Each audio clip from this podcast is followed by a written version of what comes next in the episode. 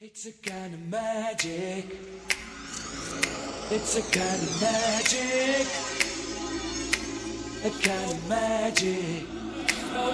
One dream, one soul, one prize, one goal, one golden glance of what should be. Buenos días, buenas tardes o buenas noches. Bienvenidos al décimo primer episodio de la cuarta temporada de la Radio del Merodeador, el primer podcast argentino sobre Harry Potter. Como ustedes ya saben, yo soy Arilum Y yo soy Neo. y hoy tenemos la participación de un amigo muy cercano que es nuestro querido, Nacho, de Ravenclaw. así es, Nacho de Ravenclaw, perfecto. Bien, Nacho está aquí presente, ustedes ya lo conocen, no le vamos a ya dijo que es de Ravenclaw, ¿no? ¿Qué más necesitan saber? Si no saben quién es, vayan a escuchar capítulos anteriores que lo encuentran. Es por culpa de ustedes colgados. Bien, Nacho nos trajo un tema eh, muy especial para hablar en este episodio, así que eh, te invitamos a que le cuentes a los demás. Sí, así ya saben qué esperar. Perfecto. Yo traje para hablar sobre las influencias literarias de Rowling que tuvo para hacer Harry Potter. Exclusivamente las influencias de Harry Potter. Muy bien. Eso es un tema que nos faltaba desarrollar, así que buenísimo. Nos viene Así es. al, como anillo al dedo de Frodo Bolsón. Sí, Ah, sí. desaparecía. Sí, sobre todo después de lo que fue este Eternagosto terrible, volumen 2. Sí, ni hablar. Este mes no se terminaba más. Así que ya estamos en 2 de septiembre, Sí, sí. Ya tuvimos el Back to Hogwarts. Y entonces aprovecho este pie para comentar la trivia que hicimos. Ah, sí. Teníamos una actividad en la que ustedes podían participar sobre nosotros mismos. Este, a ver Muy si estaban... autorreferencial. Sí, sí, para ver si estaban atentos al contenido. Claro, o, o stalkeaban, o, Sí, sí. o está. Exacto, así que hicimos una trivia que preguntamos, eh, bueno, ¿dónde fue el último show que hizo Neo? Sí, Que la respuesta era, Santo Tomé. así es. ¿A dónde se va a vivir Mati? Que precisamente la noche antes de grabar nos juntamos a hacer la despedida. Sí, Y que ya que- lo deben estar viendo en, en redes. Claro. Y que eh, no era Edimburgo. No era Edimburgo. No, no, yo sé que le- no era Londres, era Dublín, Irlanda. Pero bueno, hablamos sobre el tema de geografía anoche. Sí, tal cual. Hablamos sobre Irlanda. eh, comentamos, eh, como siempre, la peli Banshees of Inisherin, que la sigo recomendando. Este, no, pero dijimos que el tema de que, de que estaba floja la enseñanza de geografía de. ah, sí, ni hablar. pero A- bueno, Anoche descubrimos que a Arilú en la secundaria y en la primaria no le enseñaron las capitales de Europa. no. No, no. Y, y no debo ser la única. A ver, acá la gente que no le dieron las todas las capitales de Europa en la secundaria. Pero ellos sí me dieron latitud y longitud. ¿eh? Ah, sí, bueno, hablar. Eso no puede faltar. Este, eso después les cuento de Geografía 2. que yo hago. Empecé a cursar Geografía 2 y estaban explicando eso y yo como, chicos, esto lo vi en primera y en secundaria. No puedo ir. Y Mati que nos contaba que, Sí. que le preguntaban si había ido al meridiano. Sí, pero para. Me, me paro recto y estoy en un meridiano. Claro, estoy en un meridiano ahora. Bueno, eh, nos reímos mucho con ese de Irlanda. También hubo la pregunta que esa sí la mayoría la contestaron bien, menos mal, Sí. que es quién, quién va a tener un bebé. Bueno, aunque hubo algunos atrevidos que, que nos atribuyeron o a ella, o a Arilú, o a mí. y a Mati también. Ah, también. Mati no se salvó tampoco. Claro, ¿Por qué Mati se va del país? Tenía todo el sentido. Claro. No, no, así que bueno. Sí, sí, hay, hay una persona que me vio hace 10 días y votó que era yo. Yo quiero creer que le erró el nombre porque date cuenta, flaco, que me viste. ¿Cuál era? Esta placa era de Slytherin, dijo. Yo estaba claramente de Ravenclaw en, la crack y era como, ¿y a vos te parece? Te voy a anunciar algo así por Instagram. Claro, es que con la capa no se notaba mucho, ¿viste? A lo mejor era un poco La camiseta media marcada, la camisa media marcada del cuerpo no se notaba para nada. No, bueno, capaz que era daltónico. Así que bueno, bien. Y em, bueno, también hicimos una pregunta sobre mi viaje, que fue, eh, fue tan tramposa como la de Mati a dónde se iba a vivir. Sí, capcioso. Porque, claro, le pusimos eh, qué lugares había recorrido y le mencionamos tres que había ido yo de viaje. Eh, Versalles, Barcelona y Oxford. Y está la, la opción correcta era ninguna es incorrecta. Entonces, bueno. Claro. Y después estuvo la última que era relacionada al contenido del último episodio. ¿Cómo le fue en eso? Y ahí ando. Unos cuantos que le, le ganó Croacia, ¿no es cierto? Ahí les, eh, les preguntamos lo que charlamos de cómo se llamaba el gordo de Hufflepuff, Ah, que le había robado la papa a Ginny Weasley. Que era, eh, Cadwallader. exacto, Cadwallader. Y eso acertaron un poquito más que, que Santo Tomé. Sí, sí, tal cual. Sí, sí, no, no fue la que más erraron. Después bueno. hicimos una encuesta para ver cómo les fue. Si fueron Escaloneta, que respondieron todo bien. Si fueron Francia, que bueno, le faltó una, chicos. Ahí estamos. O si les ganó Croacia. Ahí va. Por ende, Marruecos. Por si alguno no se acuerda como yo, por ejemplo. Este, que la mayoría, bueno, era Marruecos, se, se ve. Sí, sí. Y acá nue- nuestro querido amigo Nacho quedó en Francia. ¿Qué Sí. pasó, Nacho? ¿Qué... ¿En Contanos. cuál te equivocaste? En la quinta, ¿no? Tengo negado los nombres de los Hufflepuff, así que. otro, otro ninguneo para Hufflepuff. Claro, preguntamos sobre los Hufflepuff, no acierta nada. Bueno, pero era algo que habíamos hablado. Sí, de verdad. Y eh, los, los escaloneta, digamos, en este caso fueron Potterwatch y Emmy, que yo lo voy a traducir que eran Chris y Emmy, Claro. Claro. que eh, ellos tenían una ayuda porque como ellos están haciendo el episodio, Claro, el- el analizando. análisis, claro. el príncipe mestizo, Claro, fue- ahí sale que mi show fue en Santo Tomé, en la novela. no, que leyeron recientemente Sí, sí. el Cadwallader. Si yo um, estoy esperando, porque estamos analizando el libro, esos episodios de Potterwatch, los voy a blanquear, no los estoy escuchando para que no, eh, no influyan en, mi Influya, ana- claro. en el análisis Sí, nuestro. sí, me parece bien. Así que eh, cuando terminemos nuestro análisis, iré a, a ponerme al día con esos episodios. Mientras estoy esperando otras, eh, qué sé yo, otras Nos cosas. podemos sorprender con las similitudes o diferencias. Claro. Sí, sí, pero así que bueno, pero los chicos lo tenían fresco, así que solamente hubo dos escalonetas, que son Chris y Emmy. Y acá. Nacho fue el único Francia. Ah, el único. Sí, sí. Porque Francia hay uno solo. Toma, te regalo esta torre. el, el premio al MVP como Mbappé. Ay, por eso pusimos la bandejita. Ah, claro. claro, dos y una, ¿verdad? Sí. No, no, no. no. No, la- Como si la- estuviera levantá, tu, calculado. levantá tu galletita. ¿El premio? No, es eh, la, la- la bandeja Ah, es de Francia. ah, verdad, parece. Fue, fue todo fríamente calculado, una forma increíble. Bueno, bueno, realmente estuvo muy divertida la, la trivia. Yo me puse muy en forra para armar las preguntas. Dije, vamos a hacer la cosa así eh, difícil. ¿Para qué? Y yo dije que iban a ser escrachados los que respondían mi nombre, la del bebé. Ah, Les aseguro que estoy siendo buena. Así que nada. Fuera eso, eh, tenemos para comentar, ya que hablamos de la crack con, con esta persona que me vio y pensaste, me ven camino en la crack. ¿Les parece si comentamos algunas impresiones de lo que fue la Crack Bam Boom, el evento que se desarrolló en Rosario el, del 17 al 20 de agosto? Por última vez, ¿no? En Sí. los galpones. Sí. Pero tenemos información de primera mano que después se van a mudar a la ex rural. Sí, sí, Donde se supone-. Sí, sí. Donde se supone que va a entrar más gente. Mm, Sí, porque tiene más capacidad. Van a tener que poner más colectivos. Sí, eso sí. Bien. Sí, sí, una, una zona no tan. Aproximadamente ya sabes lo que tienes que hacer. Uf. Así Sí, seguir dándole bola al- a la cultura. Claro. Empezar. No sé, estaba el convenio por 10 años con la crack. Claro, está el convenio con la municipalidad firmado. Que así Le van a tener que dar bolilla o le van a Sí, tener que claro. dar bolilla. Así que sí, no olviden. Hubo, había mucha gente de Harry Potter.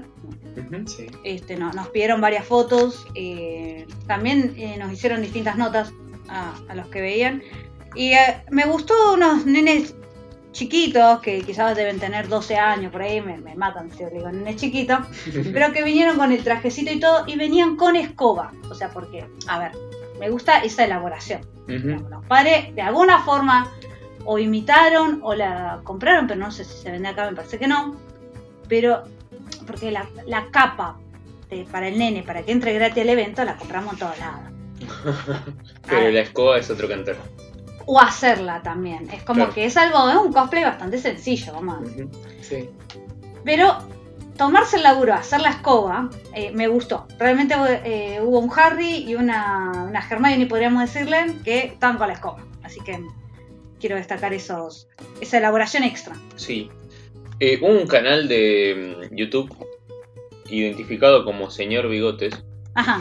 que mm, me estuvo haciendo unas, unas preguntas, sobre todo del universo cinematográfico de Harry. Eh, y bueno, aproveché y les comenté sobre el podcast. Eh, les quiero contar si me están escuchando o si, si de casualidad dan con este material, que no encuentro el canal. Así que lo, ubíquenlo, por favor. Eh, porque el señor Bigotes es un personaje de, de una serie de, de Disney. el señor Bigote. Exacto. Ah, entonces, Entonces- vos pones señor bigote y te aparece toda la serie. Los resultados son sobre esa serie y si pongo señor Bigotes canal, eh, difícil, muy difícil que aparezca el Pero vos canal. tenés Instagram. No me acuerdo. Después lo voy a buscar. Está bien. Así que bueno, por favor, si nos escriben un mensaje privado, el que tenga el link del, del canal del señor Bigote nos lo puede enviar Ujú. este, a las redes que ahora en cuanto como- nos pueden escribir un mensaje en nuestras redes, si alguien conoce el canal del señor Bigotes. Eh, ¿Sabes de qué tipo de contenido hace? Eran dos muchachos que dijeron que empezaron a hacer colaboraciones con sus propios canales. Uno cubría eh, material sobre freestyle, que le gustaba mucho, el mundo del rap, del hip hop. Y el otro eh, más abocado a las cuestiones de cultura pop. Eh, como que no terminé entendiendo cuál era cuál, pero que sí, igual eran colaborativos. era como Café Milenio. Ah. Algo así. Salvando las diferencias. Eh, pero bueno, nos, nos pueden encontrar a través de Facebook como la Radio del Merodeador, en Instagram como Radio del Merodeador y en Twitter como arroba Radio Merodeador. Eh, nos pueden escuchar a través de Spotify, iBooks, Google Podcast, eh, ah, Spotify es Anchor ahora también. Así que ancharnos. Sí, es lo mismo. Eh, como la Radio del Merodeador. Bien, así es. Bueno, y ya que aprovechamos, nos- el que encuentre el canal o lo conoce, nos lo manda. Vamos a hablar sobre la consigna que hicimos en la Feria del Libro sobre las grajeas. Ujú, Les Porfa. de- Quizás cuando el episodio está publicado ya haya una primera parte que ya se las vengo prometiendo hace no sé cuántos episodios de eh, las respuestas que dieron en el evento. Pero tomamos, habíamos hecho también una pregunta en nuestras historias. Así Y es. tuvimos un montón de respuestas muy variadas también. Sobre todo, bueno, gente que no estaba en la Feria del Libro. En Rosario y no, no podía contestar. Tomamos las respuestas. Hicimos encuesta con una opción. O era o la carita de corazones y la lengüita, que estaba buenísimo, o cara de náusea, vómito, náusea, vómito. Así, Para ver qué. para el gusto de la grajea. Sí, para ver qué aceptación tenían en el, en el público. Exacto, así es. Empezamos primero con una que era eh, clásica argentina, grajea helado de súper dulce de leche. Así, o sea, bien detallado. Ya saben ustedes cuál es el helado de súper dulce de leche, cuál es la diferencia entre helado de dulce de leche y todo eso. Excepto que eh, hayan nacido en Europa y jamás hayan pisado en el aire argentino. Porque saben que se vende helado de dulce de leche allá, ¿no? Mm, Sí, Claro, eh, es una apropiación cultural importante. para el que no sabe, Argentina, digo, eh, Rosario es el, es la capital nacional del helado artesanal. Claro. Que es la mejor, sépanlo. En todo el país no hay helados como los que hay acá. Bien. Bueno, el helado de súper dulce de leche tiene un 92% de aceptación. Y sí, Mato. Ese- era como que bueno. Yo pregunto, ¿viste? Vamos, vamos a preguntar todo. Vamos a cuestionar todo. Después había otro que era el de mate. Ese era más. puede estar más dividido. y sí, porque está bien. Con el mate buenísimo, pero en golosina no sé. Sí, es raro. bueno, al, al terma, eh, ¿cómo se llamaba ese terma que venía con tomate cocido? Ese no le fue bien. Claro, bueno. Y en este caso igual tenemos un No, no era un 50. terma, era una gaseosa de Coca-Cola. Pero no me Ah, acuerdo la cómo... que salió con gusto a mate, sí. Sí, pero no me acuerdo cómo se llamaba. No me No la llegué a probar porque la sacaron del mercado muy rápido. Así Eh, que por algo habrá sido. éxito no tuvo. Bueno, eh, la grajea de mate 57%. Así bien. que está, y después preguntamos, bueno, por Marroc, grajea de Marroc, que también 95% de aceptación. Sí, sí, obvio. Sí. Entre que te toque una de, de cera de, de oreja a una Claro. de Marruecos. Claro, bueno, el Marroc es de acá, mm, o sea, por exportación, por exportación. No, esta, esta quedó peleada, quedó acá. Deberíamos haber hecho una votación. Balotage, claro. Balotage. Bueno, vamos a dejarla, a ver, eh, la de milanesa. Ah, Milanesa, sí. así, Sí, dame. quedó empatado te- 50%. Wow. O sea, como que. Yo creo que yo sí, yo, yo la pruebo. Sí, yo también. Sí, obvio. Uy, tengo ganas de comer una milanesa. No tengo, bueno, tengo una grajea de milanesa. Ah, no tengo ganas de prender el horno y poner a cocinar la milanesa, la sartén, hace humo, el aceite, qué sé yo. Y me como una grajea de milanesa. Es la onda de la vagancia, chicos. Pero bueno. ¿Vos me querés llegar a conformar con una grajea en No. vez de con una milanesa? Te muerdo el brazo. No, con una bolsita. Ah, sí, grajea. Bien. Y tenemos eh, pastelito de batata. Mm, Pastelito. sí. 70% de aceptación. Y porque hay gente que no le gusta el pastelito de batata, está como membrillo No y nadie claro. sugirió la opción de grajear pastelito de membrillo. Posta. ¿Por qué será? Ah, pensemos. Así que bueno, la- el, el 30% que votó en contra hubiera sugerido pastelito de membrillo. Tal cual. De. A ver, eh, choripan, esa ahí era como No recuerdo qué voté.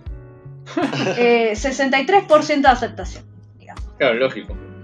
Eh, a mí me pasa que a mí el choripán no me gusta, entonces yo no, no, no iba a querer una grajea de choripán. este, sí, sí, soy, soy un chiste con eso. Aguante el choripán. Pero el mismo caso que la milanesa. Claro, la, la grajea de choripán no. Después que tenemos, a este fue muy aceptado, mantecol. Mantecol, una, sí. 92%. ¿Por qué hay un 8%? Chico, ¿qué pasa con el ¿De mantecol? dónde son? Bueno, capaz que no te gusta la pasta de maní o sos alérgico, puede pasar. Ser. Sí. Ah, hay gente que no le gusta el mantecol. Sí. Bueno. Y hay gente que no celebra Navidad. o sea, no, sí, porque yo me acuerdo cuando eh, mi abuelo compraron un montón de turrones, qué sé yo, y quedaban los turrones ahí. Lo que, lo que no quedaba era el sí. Sí. Pero sí. Hasta que en un momento se dieron cuenta de que, che, estos turrones quedan de la era como seis meses después, no los come nadie. Y el mantecol no. Compramos un turrón, esos feos, y tres cosas de mantecol. y ya está. Claro, ¿por qué? Porque la, la gente termina teniendo eh, un montón de turrones porque te los regalan. En Sí. cualquier lado, Sí, por cualquier cual. cosa te regalan un turrón. Claro, Las tomate. navideñas viene un montón. Sí, encima. es cierto. Bueno, toma, mirá todas las cosas que te damos. Ah, soy- son cinco turrones. cinco son turrones. Y un pan dulce con fruta. Claro. Ah, sí. Del cual yo estoy en contra, yo lo quemo el pan dulce. Yo le empecé a agarrar cariño cuando no hay un pan dulce común. Entonces, está conmigo. Nada. Todo bien con el pan dulce, pero pasa que las frutas brillantadas. Oh, no. Claro, sí, sí, sin las frutas, por favor. Bien. Y eh, chocotorta también, Sí, re Re bien. 94%. Y sí. A ver, ¿quiénes fueron los que al chocolate. Dos. Escucha. Ah, pasa que a mi hermana no le gusta el chocolate. yo, yo no lo que. Claro, No. no. eh, vamos a escrechar a la hermana de Neo, que aparte contestó mal la pregunta del show de Neo. No, no me, no me no lo puedo acordar. Encima me reclamaba de que no le conté que tuve un show en Santo Tomé de Chile. Lo estuve publicitando en las creer. Sí, redes. vos la compartiste, por eso me enteré yo en el grupo. Que viste, encontraste un montón de cosas de Harry Potter y le compartiste ahí. Sí, la pasó en el grupo. Bueno, al menos eso. Al menos vos te enteraste el mismo día. Pero yo lo publiqué antes. Claro. Bueno, Saqué fotos mientras estaba viajando. No, igual yo ya sabía porque vos dijiste que no, que nosotros no íbamos a contar y dijiste que no porque tenías el John Santos Ah, también. sí, es cierto. Sí, también, también. Eh, bueno, y esta, esta tiene rechazo. ¿Cuál es? Ah, la de chimichurri. Ah, sí, no, no. 70% de rechazo. Estoy de acuerdo en que es muy argentino. Sí, Pero. pero no la comería, ¿eh? no. No. Igual sería como un- una grajea divertida de, con- de convidar. Sí, Sí, de a mí me gustaría más eh, tener la de chimichurri que la de los picantes mexicanos. ¿eh? Claro, sí. Ah, sí, 100% de acuerdo. Así que, y a ver, y bueno, esas son todas las opciones. Eh, realmente nos dieron muy buenas ideas de grajeas, así que la gente que sepa hacer golosinas, por favor. eh, lo único que pedimos es una bolsita a cambio para cada uno, Claro, Sí, este, por facilitarles la idea. Y los sabores y el estudio del mercado. Tal cual. Entonces paga caro. Nosotros, a mí me mandó una bolsita, ¿eh? Así que eh, eso también conversamos en la Feria del Libro. Y algo más que quieran comentar de la Feria del Libro que se hizo acá en Rosario. A mí no me gustó la fecha. Se, se juntó todo. Sí. Yo gasté un montón de guita. Yo Es que, ¿cómo, de ¿cómo me van a poner la feria del libro antes de la Crack Boom? O sea, Sí. mi, mi, mi sueldo salió llorando. Claro. No, a mí me pasó que yo en la crack no compré nada. Más que unas tortitas, una cosa. No, yo no puedo no comprar. O sea, no puedo no comprar la Crack y no puedo no comprar la, la feria del libro. Sí. ¿Qué se compró en Claro. la feria del libro? Bueno, está el libro que es eh, que tenemos que hacer el acertijo todavía. Ah, sí, es verdad. Bueno, fuera de eso. Fuera de ¿Qué, eso. qué te de- compraste? ¿Qué me compré? Me compré las ediciones de Ravenclaw. Acá los chicos están mirando que ya está todo acomodadito. Ahora ya no tengo espacio en la biblioteca. Eh, las ediciones de Ravenclaw de los últimos dos libros de, en inglés, en tapa dura, del El Príncipe Mestizo y Las Reliquias de la Muerte. Eh, Virel el Bardo ilustrado. Y el otro que no podemos decir que es el del acertijo. Un libro de, pues, de cuentos eh, rosarinos, o sea, por autores rosarinos con historias ubicadas en Rosario. Y creo que está ahí nomás, ¿eh? Con Pues la ya- participación especial del churrero de turno. Así es. Eh, eso compré, me parece. Muy bien. Y compré. ¿Vos, Nacho, te compraste algo? Yo me compré una serie de historietas de San Martín Oh, qué bien. y. No son de las de Felipe Piña, ¿no? no, no, no. ¿No? Porque él escribió un par de historietas también. Ay, sí. Pero me, me tenía que mostrar. Vale. Y también me compré la colección de las hermanas Grimm, las cuento. Ah, de una. Sí, estaba lindo eso para comprarse. Sí. Qué bien. ¿Qué me compré? Me compré el. Ah, el, el De la escaloneta, sí. Sí, Ah, un cómic sobre la escaloneta, sí. que se llama. eh, Quiero ser campeón mundial. Pero había eh, la cantidad de libros que sacaron, chicos. Eh, eh, pero había un montón de libros sobre Messi, sobre el Mundial, sobre Scaloni, sobre esto. como- Sí, era el momento. Y yo me hubiera comprado todo. La verdad que me, me venden un buzón con la cara de Messi. Este. Y, y dale dos. Sí. Pero bueno, la plata me alcanzaba. Me compré también un tratado de pintura de Da Vinci. Un Bien. libraco recopado que me sirve un montón. Y. Eh, Y el libro ese grande, ¿Cuál? el de. Ah. El de Barbie. Ah, y la guía visual de Barbie. Ahí está. Como que me estaba olvidando de qué era. Ahí está, porque me compré tres, este, mm, las tres cosas en diferentes días. Por eso. Sí. Eh, Me interesa la de Barbie. Después lo traigo, pero está, está muy bueno. Eh, No, pero el motivo por el que le compraste. Porque es una guía visual, ¿por qué no? este, como diseñador a mí me encanta esa clase de cosas y bueno, tener una colección de, juguetes así legendarios, sí, bueno, o sea, me hubiera encantado también que, que haya de las tortugas ninja, pero estaba el de Barbie y estaba... Ah. Bueno, sí, estaba bastante bueno. por algo se empieza una colección.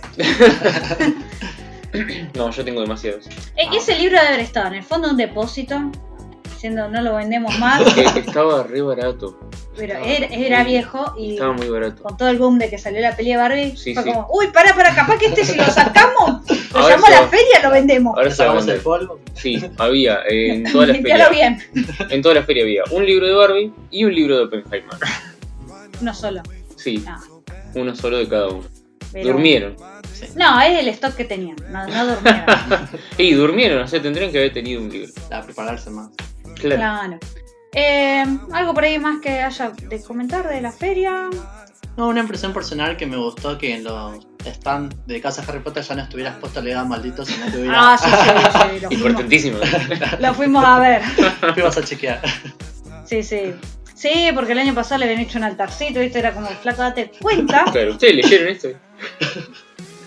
Así que sí. Y estaba el de Mina Lima, estaba más destacado el de Mina Lima. Ah, sí, Sí. es verdad. Que pues, si saben inglés les conviene comprarlo en inglés, sepanlo. Recomendación acá de. Em, dicho esto, tenemos eh, para comentar, antes de entrar en, en una noticia reciente, nomás, que, que ya, habrá tener, ya habrá tenido varios días, cuando ustedes escuchen el episodio.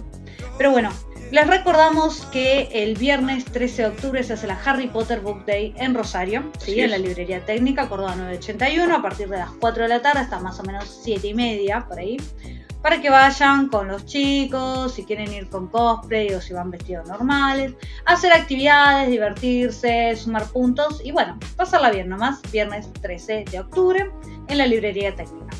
Así es, los esperamos a Mm. todos. Bien. Ahora pasamos a una cuestión un poco más eh, triste o, o hasta ahí nomás. No es una noticia que nos gusta dar, pero bueno, son de las noticias que suceden. Así que Neo te toca. Bueno, sí, como siempre, cuestiones del mundo del cine me tocan a mí. Eh, bueno, en este caso, como bien di- lo había dicho Arilu, es un deceso. Eh, estamos hablando del señor Jamie Christopher, asistente de dirección de un montón de películas, pero principalmente de absolutamente toda la saga de Harry Potter, de los, de los ocho episodios, de, los, de, los, las ocho entregas. Eh, bueno, eh, lamentable partida. Eh, Jamie Christopher, conocido por su destacado trabajo como asistente de dirección en películas del universo cinematográfico de Marvel y en la saga completa de cintas de Harry Potter, falleció este martes.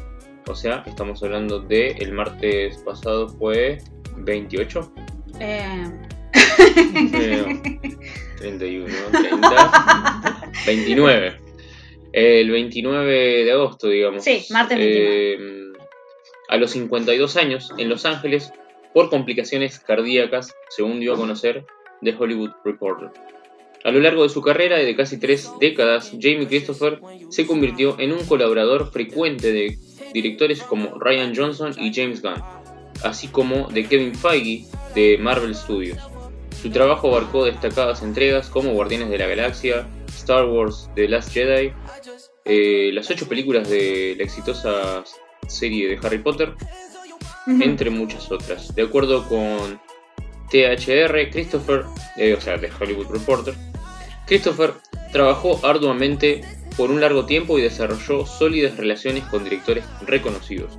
Su esfuerzo rindió frutos y logró una posición estable y bien remunerada en la industria del cine. Ryan Johnson, quien trabajó con Christopher en Los Últimos Jedi y Entre Navajas y Secretos, dijo lo siguiente sobre su fallecido amigo. Jamie era un buen amigo y le encantaba hacer películas. Amaba a su equipo, amaba su trabajo y su proceso y su historia. Fue verdaderamente uno de los grandes y esta es una pérdida desgarradora para todos los que tuvieron la suerte de trabajar con él. Eh, James Gunn, que trabajó con él en Guardianes de la Galaxia, dijo, Jamie era uno de los mejores en el negocio del cine y punto, y sobre todo en su campo. Cuando lo conocí por primera vez, no sabía qué hacían, eh, qué hacían asistentes de dirección como él. Y él cambió mi visión de ellos por completo. Lo amaba como amigo y colaborador, y extrañaré su risa. Estoy desconsolado por haberlo perdido. Eh, además de su colaboración con Guardianes de la Galaxia, Christopher trabajó en otras famosas películas de Marvel, incluidos Avengers Age of Ultron, Thor Dark World y Black Widow.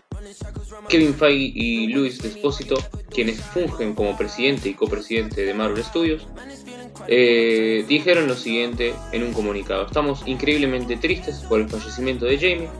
Ha sido parte del equipo de Marvel Studios durante más de una década y en producciones como Guardians of the Galaxy, Avengers Age of Ultron, Black Widow y más. Fue una presencia tranquila detrás de la cámara y un miembro del equipo maravilloso y comprensivo en el set. Jamie se unió por primera vez a Marvel Studios como asistente de director de Thor The Dark World y debido a su arduo trabajo y diligencia fue ascendido a productor ejecutivo en Doctor Strange in the Multiverse of Madness y la última, la próxima película de Los Cuatro Fantásticos, bueno, donde obviamente no va a poder estar. Eh, un miembro querido de nuestra familia Marvel Studios y lo extrañaremos muchísimo. Nuestro pensamiento y nuestro más sentido pésame para su familia y amigos. Eh, recordemos que, como había dicho Arilu, estuvo en todas las pelis de Harry Potter, a pesar de que cambiaban los directores. Sí, El asistente sí. de dirección sigue siendo el mismo. Eh, y por eso, bueno, llega hasta acá por una publicación que hizo Tom Felton sobre. Sí, más o menos. En realidad pasó que entré al Twitter Ajá. y uno de los primeros tweets, prácticamente el segundo, eh, era de Wizarding World con una foto y yo dije, uh, bueno, pero la verdad es que de cara, de nombre, no me, Y no, porque No estaba no me detrás de suena. cámara, sí. Claro. Pero no, tampoco yo soy muy mala para los nombres de eso, o sea, yo sé los directores y hasta ahí llego, ¿me Claro. Y después abro el Instagram y sí, Tom Felton había publicado una foto que a mí me sonó de, de haberla visto al menos en, en el reencuentro, quizás que hayan mostrado alguna foto del equipo La así. verdad que no. Él no salió, creo que estoy seguro. Pero subió una foto y, y ahí lo compartimos en nuestras redes eh, para dar la, la noticia. Es como, lo subimos la foto y un corazoncito negro. Deberíamos haber hecho un posteo, pero la verdad es que como yo no Eh, conocía sí, tanto. Claro, sí. No era parte de nuestro logro. Claro, no, no es una cara así como tan conocida, entonces no hicimos un posteo como sí hicimos con, con Ellen, por ejemplo, Claro. en su momento. Pero bueno, lo compartimos en las historias. Y fue, fue, se ve que, bueno, obviamente es alguien que los chicos, sobre todo los actores, los que estuvieron todo, lo veían todos los días. Sí, sí, por supuesto. Eh, Así que tenían un vínculo muy fuerte. hablando de- del el elenco, bueno, los chicos deben haber crecido Sí, muy cerca de esta persona. de, de esas noticias que tocan dar de vez en cuando. No, no es como, bueno, también lo mismo. Cuando Robbie Coltrane se nos fue hace casi un Ah, año, no, sí, fue una cosa mucho más impactante. Sí, sí, por supuesto. Dicho esto, eh, ya tendríamos que cerrar lo que es la, la primera parte de- del programa. Tenemos la votación del break musical. Que esta vez es entre quienes están acá nomás, eh, Neo y Nacho eligieron Ajá. las canciones. Neo y Nacho parece el nombre de, de- de un dúo de reggaetón. Sí, Chin y Nacho, pero con. Claro. ¿Cuál era? Chin y Nacho. era. Chin- Ah, Sí, yo en la secundaria tenía un compañero que le decían chino, entonces éramos la La Salía la mi niña bonita y claro. se las cantaban a cada rato. Muy buenas las canciones, estuvo muy peleado. eh, prácticamente hay una diferencia de dos votos. Fue una carnicería eso. Eh, Yo no puedo creer. Mucha votación, Pero fue un montón. sí. No sé, tuvo otra llegada. Espero que la- a partir de ahora sea así. Ojalá. Este, ojalá, ojalá que sí. Eh, tuvimos muchos votos y la diferencia fue de dos. O sea, eh, Dos votos. estuvieron muy cerca. Pero eh, Nacho había elegido I'm Yours de Jason Mraz y Neo eh, Pace Up Your Life de Spice Girls Space Up Your Life. y ganó eh, ganaron las Spice Girls Vamos. por dos votos. Pero realmente muy intenso todo. Peleado así, yo entraba así como, uy, ahora va este. Y después entró y ahora va el otro. Y así. Bueno, ya, ya fue. Dejo de mirar cuando termina la votación porque si no se puede vivir. Sí, sí, posta. Así Yo le comentaba ya que estaba resignado al estar compitiendo con Ah, ¿sí? ganador del año pasado. Y mirá, pero y estuvo ahí nomás. claro. Ya por las dudas no me tenía fe yo. así que- bueno, entonces, los dejamos ahora con la canción que ustedes votaron para el break musical, que es Spice of Your Life de Spice Girls.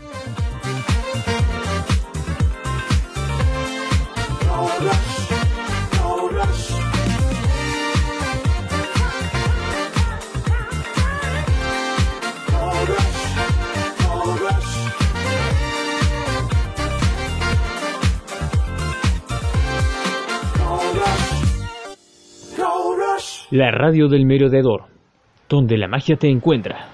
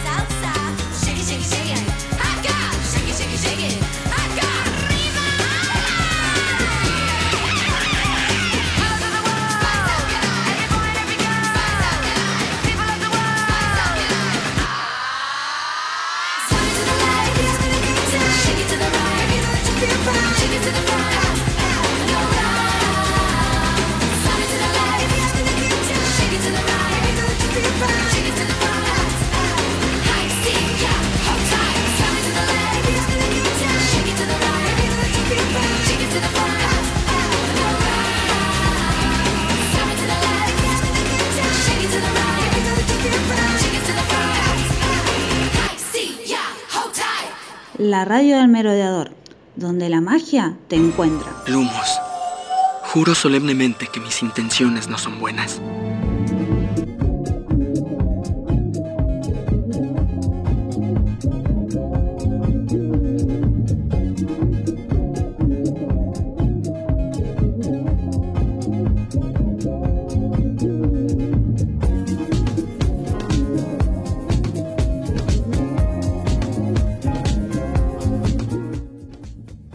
Estamos de regreso en el décimo primer episodio de la cuarta temporada de la Radio del Merodeador, el primer podcast argentino sobre Harry Potter.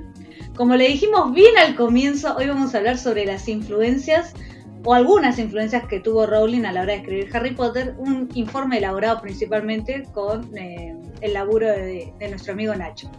Nosotros vamos a estar comentando, básicamente. Lo, vamos a estar interrumpiendo. Así es, así es. Pregunta así disparadora, ¿de, de dónde te salió la idea de ponerte a investigar la- las influencias? Eh, hay un libro que se llama, bueno, ahora no recuerdo el nombre, Su nombre no importa. que una vez me regalaron, que habla sobre, no habla sobre las influencias directas de Harry Potter, sino, por ejemplo, de dónde salen los seres mitológicos con nombre de Rowling. Ah, sí, sí, yo también tengo ese libro. Ah, es, bueno, ese libro que no me acuerdo cómo se llama. ¿Cómo se llama? Nadie se acuerda. Mira, yo tengo una floppy, aprovecho para tirar, que me Lo pidieron la participación de floppy en sí, en el episodio, está acá muy presente. Entonces la tengo encima, pero está en mi habitación. Ah, De ahí, por ejemplo, una, una vez saqué el dato ese del, del nombre de las pelotas que forman Quidditch. mm, Sí. sí. También está, por ejemplo, quién era el de la piedra filosofal, Nicolás Flamel. Bueno, cuenta toda esa historia. Ah, Nicolás Flamel, que pueden ver su casa en nuestros reels, ya que paso. Este, fuimos a- Guiño, guiño. Y no vayan a comer ahí porque es muy caro. Tip para gente que esté en Francia. Y bueno, Bueno. y se me ocurrió, como este libro no hablaba textualmente de las influencias, dije, bueno, voy a investigar las influencias por mi lado. Y tenemos la suerte de que Rowling es muy dada, entonces dio muchas entrevistas comentando sus influencias, que es una de las preguntas típicas de cualquier entrevista. Claro. ¿Qué te inspiró para escribir Harry Potter? O hablas en la inversa. ¿Qué te inspiró para crear esta partecita? Le dan un fragmento y ella dice, bueno, si fue Sí. inspirado por, por alguien o totalmente ella. Y las que no lo dice quedan re obvias y se re regalan. Eh, Excepto cuando, viste, eh, hace un tiempo, creo que hace un año por ahí habíamos grabado, de que había salido un tweet diciendo yo no me inspiré en tal calle de acá y en tal calle de allá y en tal otra para el Callejón Diagon. Así es Escocia, gente, chau, mundo. o cuando. De- dejen de, que dejen de chorear los, tu- los guías turísticos. Cuando hablamos de la peli, de la vida de Rowling, que Sí. muestra la escena esa que se queda dormido en el tren y que le lleva un montón de cosas de Harry Potter, y dice, bueno, acá nos quiere vender que se le ocurrió todo ahí, no que se lo robó a otros lados. No, pero dice que, eh, bueno, eso ya lo declaró, que, que la idea por ahí le vino en un viaje. Bueno, al, con relación de lo que decía Ari, yo traje las influencias que ella admitió. Después hay mucha gente, críticos, que dicen, bueno, en contra de estas relaciones, pero Ujú. nada confirmado por ella. Voy a empezar con una noticia, pero el 2008, de hace 15 años atrás, Bien. porque es muy interesante. Rowling admitió la influencia de dos personas, de muchas más, pero dos personas. De Enid Blyton, disculpen mi inglés, creo que se pronuncia así. A ver. Enid Blyton, ¿está bien? Sí, creo que sí. Y de Roald Dahl. Mm, Es muy curioso porque Enid Blyton escribió un libro que se llama Los Cinco, va una saga, que habla sobre los internados. Sabemos que Hogwarts es un internado, entonces Hogwarts se basó en, ese internado. Ajá, pero era un internado común y corriente. Sí. Ajá. Lo curioso es que en el 2008 salió la noticia de que, la voy a leer textualmente, Enid Blyton vence a la mamá de Harry Potter como autora más querida. Bueno, chicos, te- tenemos que googlear a Enid Blyton, pero está bien, le ganó. Le ganó en 2008. En 2000 ¿Quién ganó el mundial? ¿Cuándo? No, en el 2008 no hubo mundial, No, fue en ah, cerca. 2006-2010. ¿2006 o 2010? Claro, ¿quién ganó en el mundial 2010? 2010. Eh, Este es el país España. anfitrión, pero Bueno, no. bueno, Ah, 2010. está. ¿Y vieron cómo terminó el mundial pasado? Bueno, listo, chao, fin. No más preguntas, señor juez. Continuamos. Y el segundo puesto, porque Rowling tampoco estuvo en el segundo puesto, sino en el tercero, fue para Roald Dahl, el creador de la charla fresca de chocolate, a quien Rowling le ha llamado que escribió una obra maestra con ese libro. Sí, por ahí ni hablar de alguien que tiene poderes como Magito. Que Ah, también sí. es Roald Dahl. Sí, sí. Bueno, dice lo siguiente la noticia. Enid Blyton derrotó a Joy K. Rowling, madre de Harry Potter y la escritora que más vende en el Reino Unido, al ser elegida en una encuesta la autora más querida por los británicos. Es curioso que le hayan ganado las dos personas por las que se inspiró. Según el sondeo de opinión hecho entre 2.000 auto- adultos de este país y encargado por los responsables del premio literario Costa Book Award, Blyton ocupa el primer puesto de una lista de 50 escritores. En el segundo lugar aparece Roald Dahl, autor de libros tan populares bueno, como el ya mencionado Charles de Fábrica de Chocolate, que tiene una continuación no muy conocida, que yo tampoco la recomiendo, no la recomiendas. que es Charlie y el ascensor de cristal. Pero es muy interesante ese libro porque acá pueden saltear 10 segundos por un tema de spoiler para ese libro. Fábrica de Chocolate termina.